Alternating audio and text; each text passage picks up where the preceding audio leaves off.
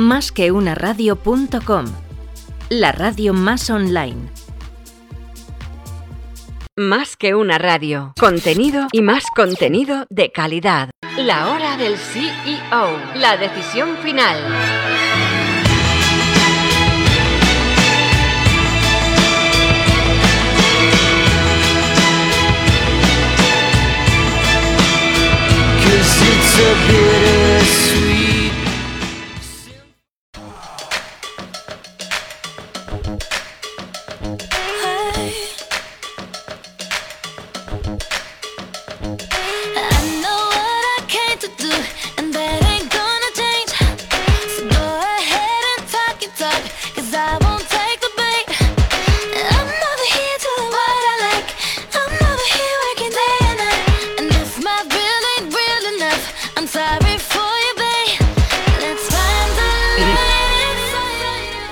Buenas tardes amigos y bienvenidos a un programa más de la hora del CEO. Hoy es día 12 de noviembre del 2020. No sé si ayer os tocó el cuponazo, a mí no. Por eso, motivo porque estoy trabajando nuevamente. 11 del 11 ayer, nada, no me tocó absolutamente nada. Estamos en el programa 862 de Más que una radio. Y en la hora del CEO estamos por el programa 20, que hemos estrenado esta quinta temporada en un horario no habitual, como son las 6 de la tarde, pero la invitada merecía la pena. Y yo por mis invitados mato como Belén Esteban por su hija Andrea. Así que cuando os diga que tenemos hoy con nosotros a Carmen Fernández de Alarcón Roca, CEO de Abas, pues todos vais a entender perfectamente por qué cambiamos el horario y lo que haga falta. Carmen, ¿qué tal? ¿Cómo estás? Pues nada, muy bien. Muchísimas gracias Luis por invitarme a tu programa y la verdad es que me tenía muchísima ilusión y aquí estoy. Así que nada. Muchas gracias. Y a mí tampoco me ha tocado el, Tampoco, ¿no? Así que nada, seguimos trabajando. Yo le contaba antes a, un familiar que me llamaba, digo, yo es que siempre que he hecho la lotería eh, estoy convencido que va a tocar. Menos mal que no tengo ese dinero porque me lo gastaría por anticipado. Menos mal, ¿eh? Bueno, ¿cuántas veces hemos pensado, ¿no? ¿En qué nos gastaríamos si nos tocase? ojalá, ojalá. Ojalá algún día. Pero bueno, algún día tocará. Siempre nos toca lo malo, con lo cual algún día también vendrá lo bueno. Bueno, Abas. Abas, para quien no esté muy metido en el mundo de la publi, pues a lo mejor le suena de oídas. Para los que están en grandes empresas y llevan temas de marketing, publicidad, pues obviamente saben perfectamente con lo que estamos hablando, con un auténtico monstruo. Pero monstruo en el buen sentido, ¿eh, Carmen? Un monstruo de una empresa que está presente en más de 140 países, que tiene los mejores clientes eh, que cualquiera puede nombrar, que ve los anuncios en todos los sitios y que Abas está detrás. Lo primero, obviamente, por mucho que yo la defina, qué mejor que tú, para que nos digas en una pincelada para ti qué es Abas, ¿no? Y qué es lo que representa. Bueno, Abas es, eh, como bien dices, ¿no? Abas pertenece a Abas Group, que es el grupo de comunicación más importante que hay en España. Que en España está representado por la parte de media y luego está la parte de, de Abas Creative, ¿no? Y entonces Abas es una de las agencias más importantes del grupo de, a nivel creativo. Y bueno, pues nos dedicamos eso a intentar conectar marcas con personas de la manera más eficaz y más eficiente. Una de las cosas que veo en tu Curry, eh, que es muy parecido, Curry hablo de tu perfil en LinkedIn, eh, pues es una cosa que, que, a mí me gusta muchísimo y que además pongo en valor que has sido muy emprendedora, porque aquí veo que tú has eh, montado tus propias agencias, que has trabajado muchos años con ellas, que has conseguido clientes realmente bestiales. Yo veo que aquí, ahora tú me corriges, ¿vale? EHS Brand o cómo lo llamabas. Sí, Así como con unos clientes absolutamente bestiales, Coca-Cola, Carrefour, Capravo, BMW, Citroën.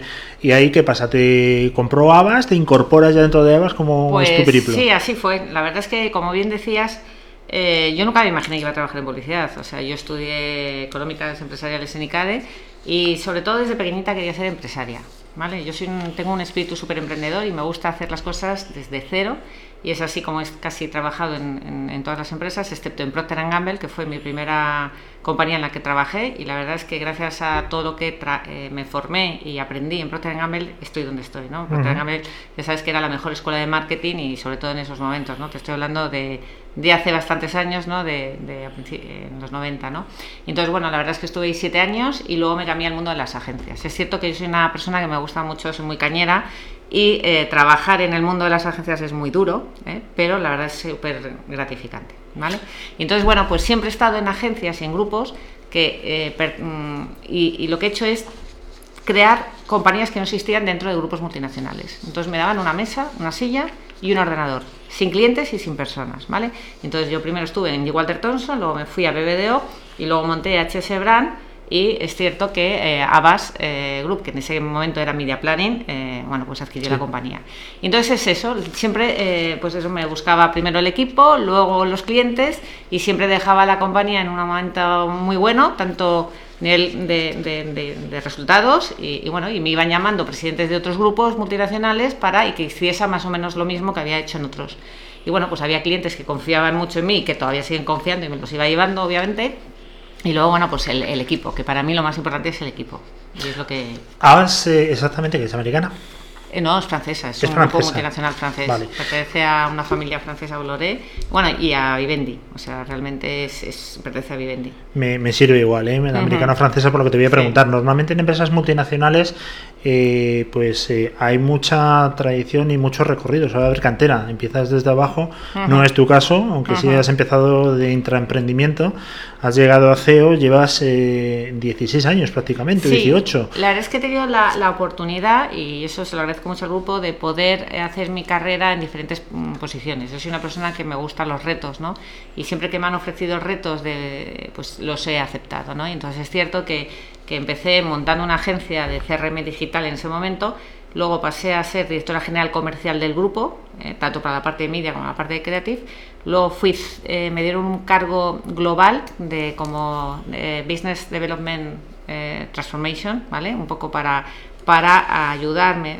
Me dediqué a, viajar por más de veintitantos países para ayudarles a captar nuevo negocio y eh, luego eh, me dieron una compañía que no estaba en ese momento muy bien, que era Base Sports Entertainment y me nombraron CEO de esa compañía y luego pues hace tres años eh, hicimos una fusión entre Abbas Sports Entertainment y lo que era Abbas Creative y montamos Abbas. Y entonces, eh, bueno, y me nombraron CEO de esa compañía. Entonces, la verdad es que estoy súper agradecida a este grupo porque es cierto que me ha dado muchas, eh, he encontrado muchas oportunidades para desarrollarme profesionalmente y la verdad que a mí me encanta eso, transformar. Yo soy una persona que me gusta transformar las cosas y, y si no, crearlas. Claro, pero mm, tal como nos cuentas y conociéndote en el poquito tiempo que llevo, hmm. veo que eres una persona inquieta y una persona que te gustan los retos. Hmm. Eh, ¿Cómo se aguanta, entre comillas, 18 años en la misma compañía?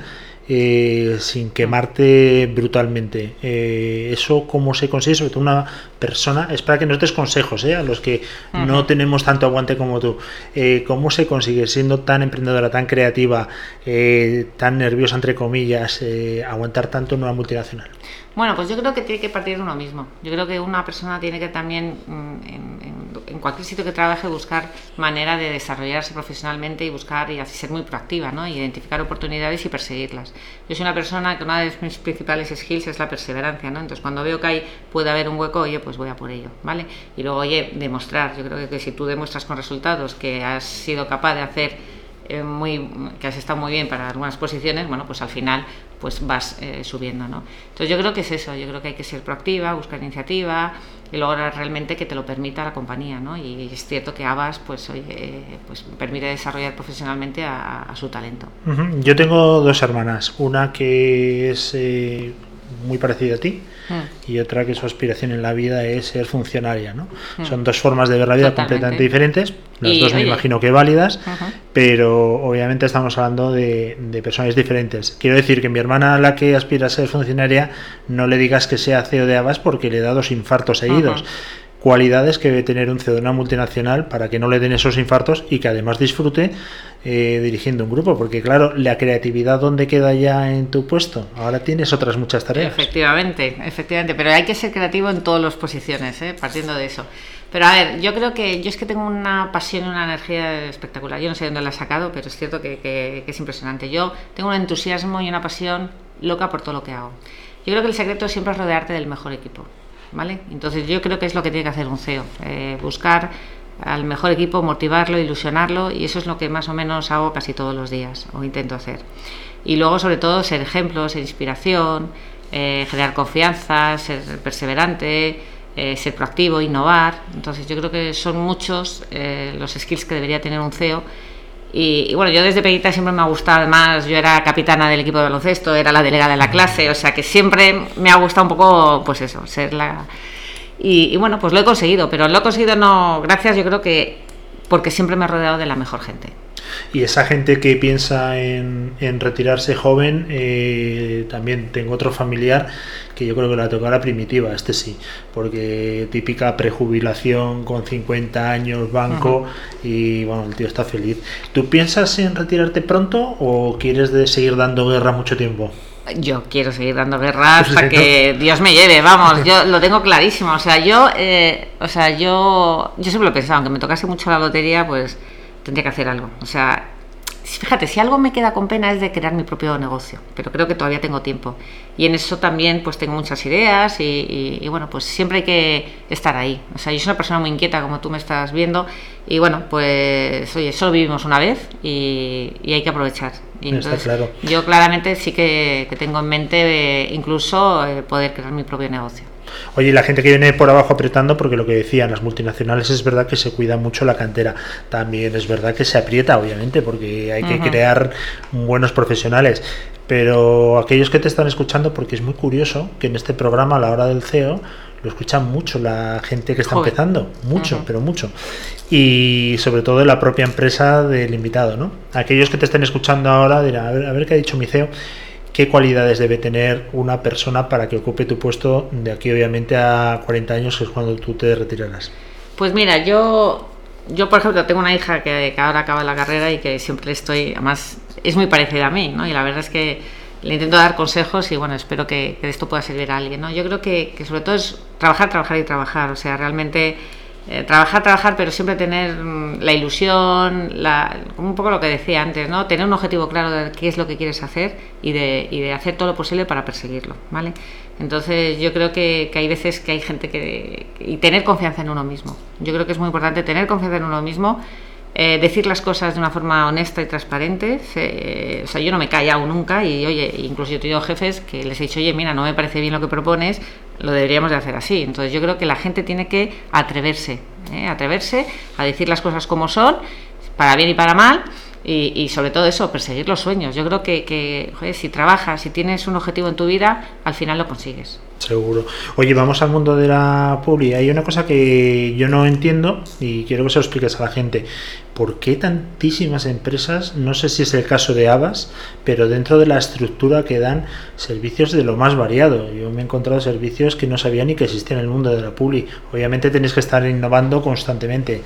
Digitalización, COVID, ha adelantado todo un montón ¿Qué es lo más novedoso que nos espera en el mundo de la publi de aquí, desde el presente a un futuro cercano? Pues mira, eh, ahora y después de todo lo que ha pasado con el COVID, pues realmente esto está cambiando a, lo bestia, ¿no? Y entonces realmente yo creo que yo ahora digo que vivo cada día y no sabemos lo que va a pasar, y más en nuestro sector, ¿no? En nuestro sector que está es un entorno súper competitivo que está cambiando constantemente con la transformación digital, la inteligencia artificial, el big data. Bueno, pues todo esto ya estaba cambiando el sector y la pandemia lo que ha hecho es acelerarlo aún más, ¿no?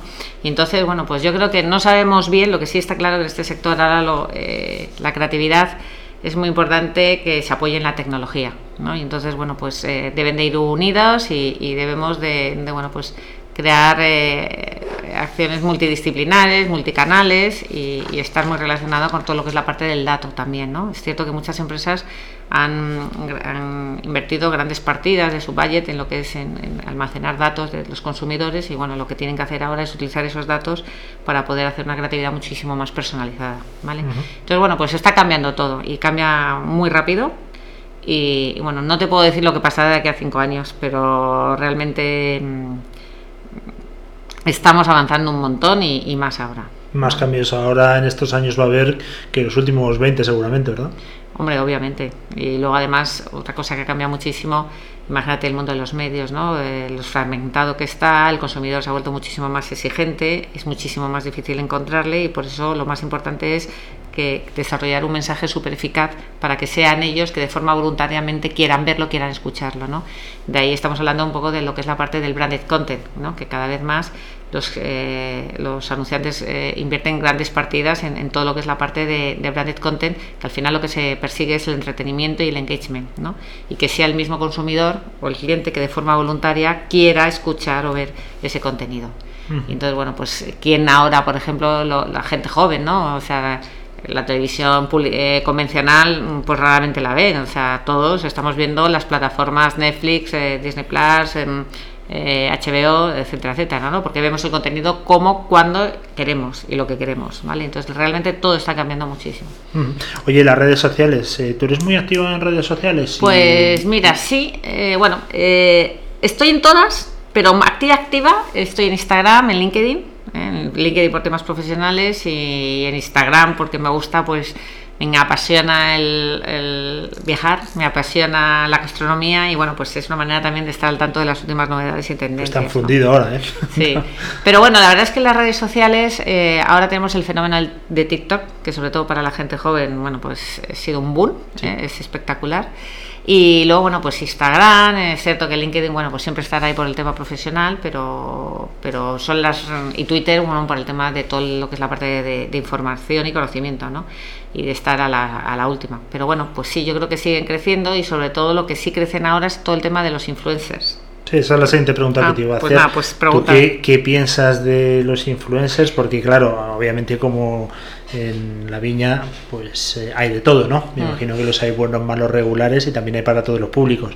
Pero ¿qué opinas de este nuevo? Bueno, pues realmente hay una burbuja, ¿no? Con el tema de los influencers no sabemos lo que va a durar y cómo va a evolucionar, ¿no?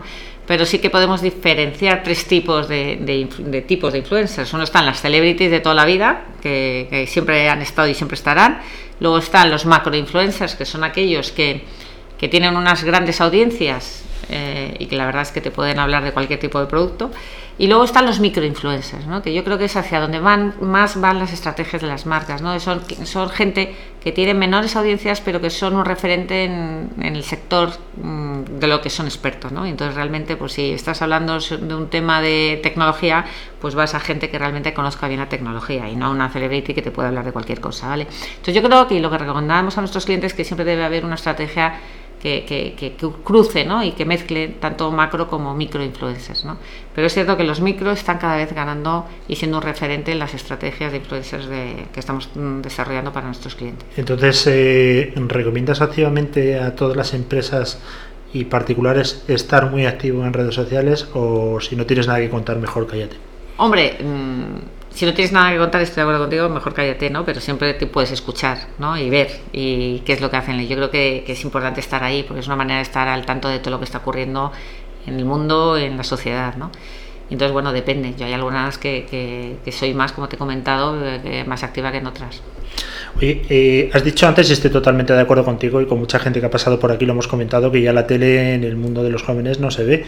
Eh, o se ve de una manera completamente diferente. Mis hijas de 7 y 10 años eh, le dices lo que es Antena 3 o Tele5 y no, no, no, saben muy bien lo que es. Ya saben los TikTok, todo esto, ¿verdad? Pero sigue sin perder peso. Hoy venía a la radio y escuchaba que Mediaset le ha ofrecido o le ha renovado a la Pantoja por 2 millones de euros, que no está nada mal, hmm. no todo lo ganamos todos los días, eh, eso quiere decir que todavía se sigue viendo, ¿vale? Que para un público seguramente diferente, pero todos esperamos que la televisión vaya a morir, pero no muere. Efectivamente, la tele lo que está pasando es que eh, tiene un decrecimiento lento, decrece de una forma muy lenta. Es cierto, ahora mismo es el segundo medio, o sea, tenemos una o sea, ahora mismo incluso ha bajado, eh, Internet ha bajado un 12% en inversión respecto al año pasado, teniendo en cuenta la parte del COVID, y, la tele pues, ha bajado un 20%. ¿no?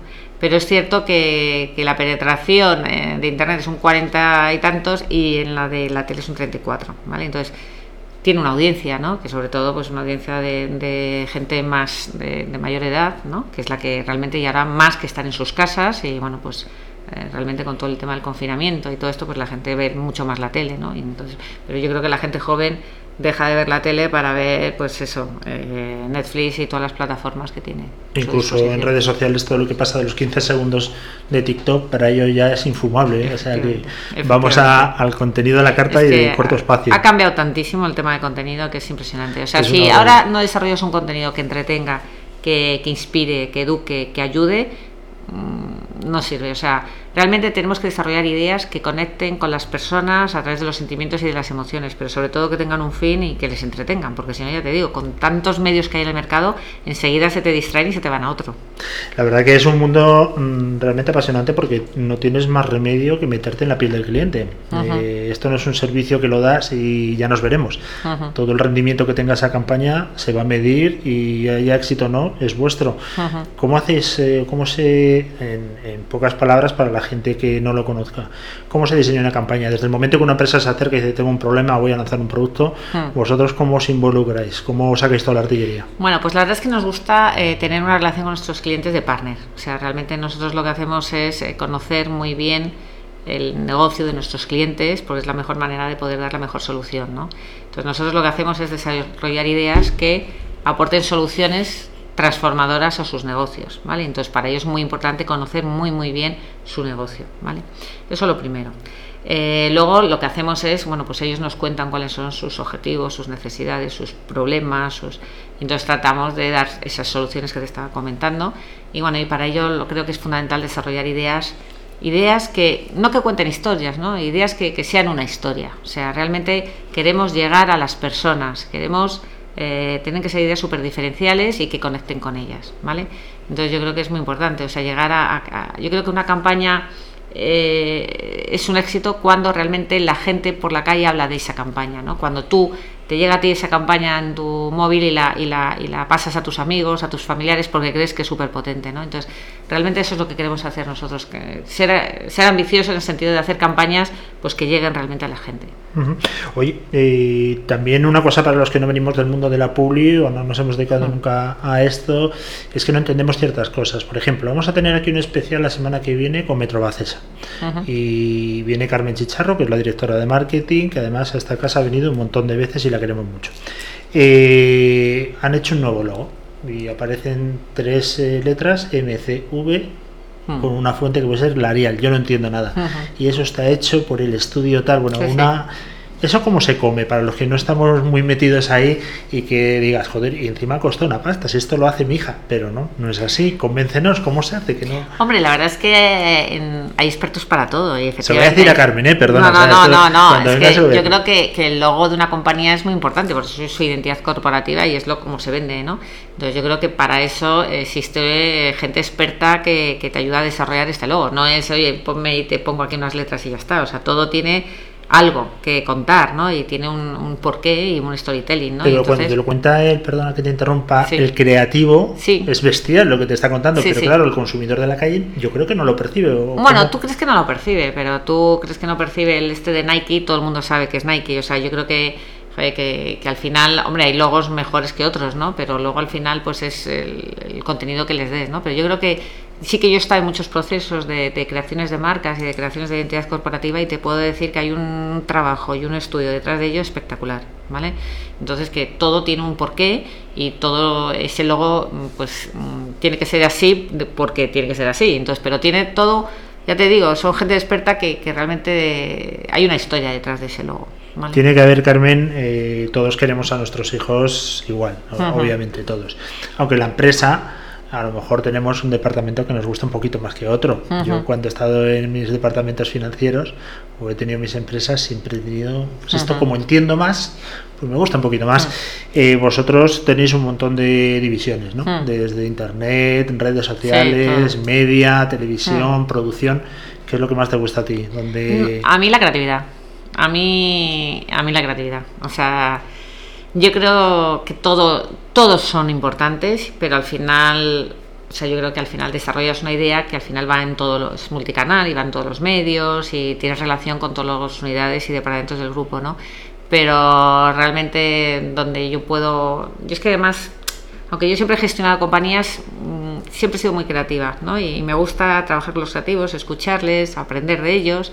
Y bueno, la verdad es que que desarrollar ideas que cambien el mundo, pues para mí es como una, una pasión. ¿Es uno de los mejores sitios para trabajar? Una agencia como la vuestra o cualquiera de la competencia, te digo, porque alguna vez que he entrado o he estado por algunos motivos eh, de Jolín, que bien se debe trabajar aquí. Hay un, un Pues claro ambiente sí. distendido, no ves una corbata, ves unos espacios para pensar espectaculares. Pues eso es lo que pretendemos, ¿no? Que la gente esté a gusto trabajando en una empresa como la nuestra y sobre todo que tengamos unos valores y una cultura determinada, ¿no? Nosotros tenemos, bueno, pues el somos uno, el tenemos hambre, no somos gallinas, son parte de nuestra cultura, ¿no? Y, y la verdad es que lo que queremos es que la gente disfrute trabajando. O sea, pasamos muchas horas al día más que con nuestra familia y, yo creo que mm, pues yo donde he estado trabajando pues siempre he tratado que la gente tenga un muy buen ambiente, ¿no? Y es fundamental. Porque además cuanto mejor se lleve la gente, pues mejores ideas salen, ¿no? Y para mí ya te digo que como, como, como responsable de la compañía lo que hago es sobre todo ocuparme de que la gente esté contenta y feliz y ayudarles en lo que necesiten para poder desarrollar su trabajo. Una cosa que me hace mucha gracia de las agencias de publi, de medios, como sois vosotros, es que sois, desde mi punto de vista, súper endogámicos. Os dais premios por todo. No creo que haya otro sector donde más premios recibáis al cabo del año. ¿Por Sí. qué? Bueno, la verdad es que es una manera de, o sea, ya te digo, o sea, sobre todo a los a todos nos gusta, ¿no? Que no que hablen bien de nosotros y que nos den premios, ¿no? Pero es cierto que, el trabajo de la creatividad siempre pues pues se ha premiado, ¿no? Y existen diferentes festivales tanto a nivel nacional como internacional que llevan años en el mercado y seguirán, ¿no? Y bueno, pues es como un premio, ¿no? Ese trabajo, es como una, pues eso, un agradecimiento a, a- pues es muy duro trabajar en publicidad, también te digo, es muy duro, son muchas horas, tienes que estar 24 horas disponibles para los clientes, eh, los ritmos son súper rápidos, o sea que también tienen sus cosas un poco, no negativas, pero difíciles, ¿no? Entonces, bueno, pues al final, oye, un premio a tu al trabajo que has realizado, pues siempre es de agradecer. Hace poquito tuvimos al consejero delegado de Finetwork, que es una empresa que está haciendo ahora una campaña brutal, se está dejando un dinero, pues la verdad que, que espectacular. Entonces, cuando viene ese tipo de campañas o las ves, a las empresas medianas, que también necesitan posicionarse, a lo mejor les desincentiva un poco a la hora de utilizar agencias, ¿no? Pero dirá, esto es absolutamente inabordable para mí. ¿Eso es un pensamiento erróneo? Pero el Eh, que no lleva, el que no, Lo que digo es que las, eh, el CEO de Hmm. una mediana empresa sí, o el máximo responsable, Sí. el director de marketing, me da Sí. igual de una mediana empresa, ve algo como inalcanzable trabajar con hadas, por ejemplo, porque piensa que eso es coto reducido para las grandes campañas Uy. que se ven en la tele. Quiero que convenzas No, no, no, y que justifiques Todo lo que eso no es contrario, así. nosotros tenemos clientes de todos los tamaños y de clientes muy pequeños, incluso pymes y medianos, que hemos, eh, o sea, nosotros lo que tenemos que entusiasmar con la marca y el proyecto que tienen y, oye, encantados de, de ayudarles, ya te digo, no, no es un tema de tamaño y además en Navas, bueno, pues tenemos, ya te digo, que que, no somos, somos un grupo muy grande, ¿vale? Pero que, que eso es lo bueno, ¿no? Que tienes recursos para todo, pero realmente el tamaño de nuestros clientes para nosotros no es importante, o sea, más Porque importante. realmente quien no está, quien no se le ve es como si no existiese, ¿no? Efectivamente, eso sí que es importante. El que no se el que no comunica es que no existe y eso es muy importante. Y, y por eso yo siempre animo a todos nuestros clientes y a las empresas que, que, bueno que a lo mejor no se asusten por el tema de los presupuestos, porque ahora pues a través del mundo digital pues puedes llegar a y conectar con las personas de una forma mucho más efectiva y eficaz y que no tienes que de- de- destinar grandes partidas de tu presupuesto. Entonces, bueno, pues de todo, yo creo que nosotros lo que hacemos es aportar soluciones a- y transformar sus negocios con, basados en ideas que lleguen a las personas. Eh, Carmen, ¿cuál es lo que cuando llegas a casa por la noche? Ahora yo no sé si estés eh, mucho en teletrabajo, pero bueno, nos ponemos en una época anterior que llegas del trabajo, dejas las llaves de casa al abrigo y dejas las llaves del coche, pero hay algo que no puedes dejar jamás y que te lo traes del trabajo, que es Que lo traigo del trabajo. Yo es que la verdad continuo, o sea, pienso mucho, es cierto. O sea, lo primero que hago es ver a mis hijos qué tal el día, eh, intentar hacer algo de ejercicio, porque si no, o sea, tal. Pero es cierto que, que sí, estoy dándole continuamente. O sea, yo creo que ese es un tema que está dentro de mi, de mi papel, ¿no? Y de rol de, de ser responsable de, de- de un equipo de gente y de una compañía, ¿no? Pero es cierto que, que sí que te llevas tanto lo bueno como lo malo para, para casa, ¿no? Y bueno, pues así es, estoy dándole vueltas. Yo, pues muchas veces me levanto a las 5 de la mañana, a las 4, a las 6, pensando, oye, esto, no sé qué y tal. Pero bueno, es así y no puedo cambiar. ¿Qué tal tus colegas de, de Europa y del mundo en general? ¿Hay mucha competencia? Eh, ¿Presionan mucho a la hora de resultados o colaboráis? Bueno, todas las multinacionales ya lo sabes, ¿no? Al final, bueno, pues ellos tienen unos objetivos y hacen todo lo posible para conseguirlo, ¿no? Pero bueno, yo la verdad es que nunca he tenido problemas ni con ningún colega internacional, al contrario, siempre me han aportado, me han ayudado y, creo que, bueno, hay que entenderles, ellos que nos entiendan a nosotros y, bueno, nunca he tenido ningún problema y siempre la relación ha sido magnífica. ¿Cuándo vamos a salir de, esta crisis? Pues ya me gusta. vamos a llamarlo crisis, llámalo como quieras. Yo ya no sé ni cómo denominarlo, la verdad. Pues mira, yo creo que hay que sacar lo, lo bueno y lo malo. Lo malo es cierto que ha habido muy mucho malo, ¿eh? y bueno, sobre todo el tema sanitario, de, salud, que es para mí lo más importante, pero luego, claro, el tema económico, político, que, no sabemos hacia dónde vamos, ¿no? Y es terrible. Pero luego, bueno, pues hay que, yo creo que hay que aprender de todo. Yo creo que en todo lo malo hay que buscar la oportunidad. Y por eso eh, nos tenemos que adaptar. Hay que, esto es la guerra que nos ha tocado vivir. Eso es lo que yo les digo a mis hijos. Oye, mis abuelos tuvieron otro tipo de guerras mucho peores que esta. Y entonces, bueno, pues lo que hay que hacer es primero aceptarlo, adaptarnos pero sobre todo luego mejorar y evolucionar. Y entonces yo creo que bueno, pues es un momento que no sabemos. O sea, hablan de que la vacuna en enero y tal, yo ya no me creo nada. Y nada, yo ya vivo cada día, he aprendido mucho de este, de este, de este momento del COVID, del confinamiento. Bueno, pues al final hay que sacar los learnings y, bueno, pues hay que aceptarlo. Y, yo lo que digo a mi equipo y a, y a mis amigos y todo, hay que mirar para adelante que todo pasará. Completamente de acuerdo, Carmen. Y es que va a pasar. Luego lo miras en perspectiva y dices, bueno, pues eh, al final salimos, como salimos de todo. saldremos, saldremos, saldremos. Carmen Fernández eh, de Alarcón, Roca para brindar y honrar a tu padre y a tu madre. Eh, muchísimas gracias, Teo Enavas, experta en transformación de negocios y marcas, que no es cualquier cosa y bueno, con una experiencia brutal. Yo no me acabo de creer mucho eh, los años que llevas en Navas porque a mí me parece es insultantemente joven. Bueno, pues te lo agradezco enormemente, la verdad. pero sí, es, pues verdad que con muchísima experiencia y nos has dado una masterclass. Luego me dices por favor lo que te debemos porque las pues nada, a ti te lo hago gratis, así que no hay problema. Ha sido un auténtico placer. A la gente que nos escucha, recordad que volvemos el lunes, porque nosotros si tenemos algo bueno, Carmen, es que los viernes no trabajamos ah. desde hace cinco años. Pues qué suerte. Hemos conseguido aquí conciliar de manera escrupulosa la vida familiar y la profesional. Y volveremos el lunes con Enrique Tellado, que es el consejero delegado de Evo Bank. ¿Alguna pregunta quieres lanzarle a Enrique? Bueno, acaban de hacer una campaña, la verdad. Acaban de lanzar una campaña que me ha gustado, la verdad, mucho. Y nada, eh, ver un poco cómo les estaba funcionando la nueva campaña. Bueno, pues eh, de tu parte se lo diremos que, le ha gustado. Seguro que el comentario viniendo de una experta le, halagará mucho. Y la gente que nos escucha, recordad, eh, hemos estado hoy a las 6 de la tarde, inmediatamente se colgará el podcast para que podáis escuchar la entrevista donde queráis, en el momento que queráis, porque estamos absolutamente en todas las plataformas, en iTunes, Spotify, iVoox etcétera. Siempre decimos, Carmen, que quien no nos escuchas porque no le gustamos una mierda, con perdón, pero no será por las facilidades que le ponemos. Y luego en el tema de redes sociales, fíjate, ahí sí que debo reconocer que somos bastante baguetes con toda la cantidad de cosas que tenemos. Pero vamos a mejorar porque me va a ayudar eh, Carmen y Abas y, me van a poner, eh, pero como un tiro. Mi misión es comprar la SER en poco tiempo. Claro que sí. Así que nada, nos vemos mañana, el lunes mejor dicho. Un fuerte abrazo, le habló Luis Vega aquí en más que una radio.com. Muchísimas gracias.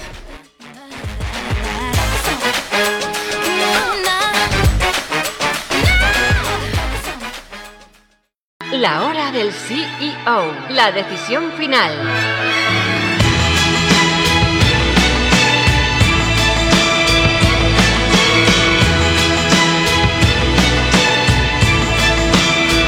Cause it's a bittersweet symphony that's loud.